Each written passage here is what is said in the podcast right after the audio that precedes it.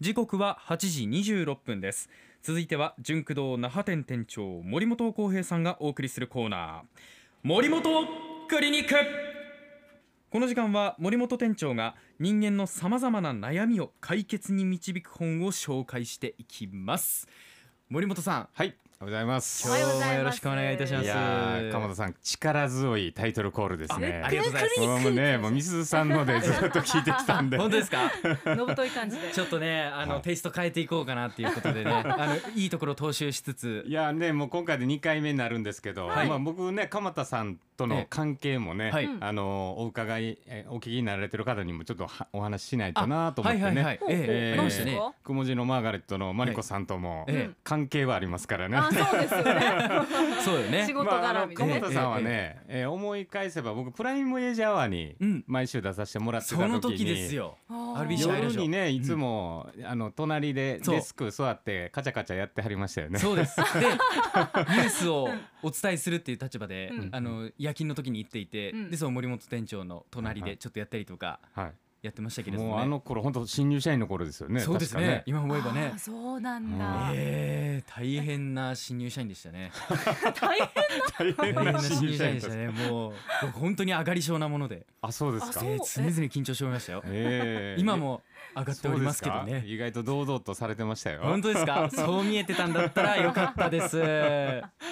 いや嬉しねい鎌田さんはあと純駆動の方でも朗読会をね、朗読会やりましたやっていただいて過剰っていうのやりましたねうんいでろんなマところリで、コね、さんとは、えーまあ、とある居酒屋で一度お会いしたという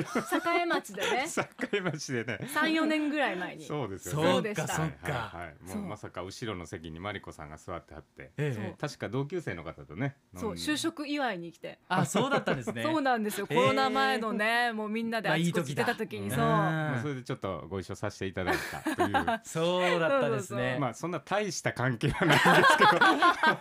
今皆さんもみんな気づね気づいてる気とづ思いうていんですたよと思いますけれどもねすごい大々的に言いましたけれどもそうなんですよありふれた感じですよはいまあ、グリコンさんはまたおいおいねおいおいお話しさせていただきたいなと思うんで仲良くなってくだはいさい。そうですよ、はいよろしくお願いいたしますは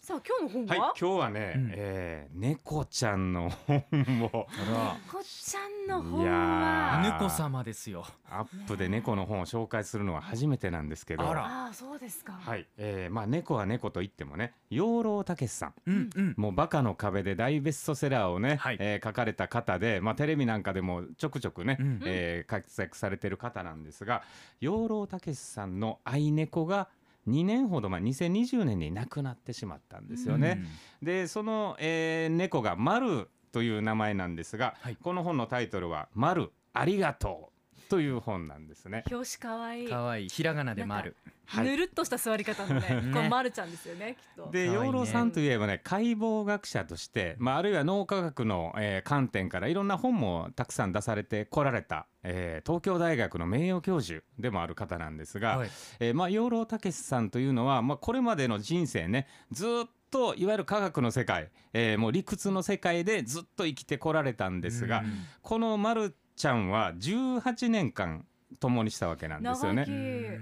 でこの養老孟司さん本当に理論整然と生きてきたんですが、えーこのまるちゃんにね人間社会、えー人としてはどうなのかというのを見るわけなんですよね。き。うんでこれねあのもう毎どのページもほぼまるちゃんあのカラー写真とともにエッセイとして綴られてる一冊なんですが、うん可愛いえーこれ。ねあの、ま、るちゃんの思いを書かれてるんですが、まあ、そこから養老さんのもう独特なね、えーこの人間社会日本社会を、えー切り込んでいくというような一冊になってるんですよ。うん切り口が面白いですね。そうなんですよねでもう読み終わった後はいろんな気づきが、えー得れて、えー得れるはずなんでねもうぜひ皆さんに読んでいきいっていただきたいんですが、はいえーまあ、特にねあのまず、ま、るちゃん死ぬ時にね、えー猫ってどこか行きますよね。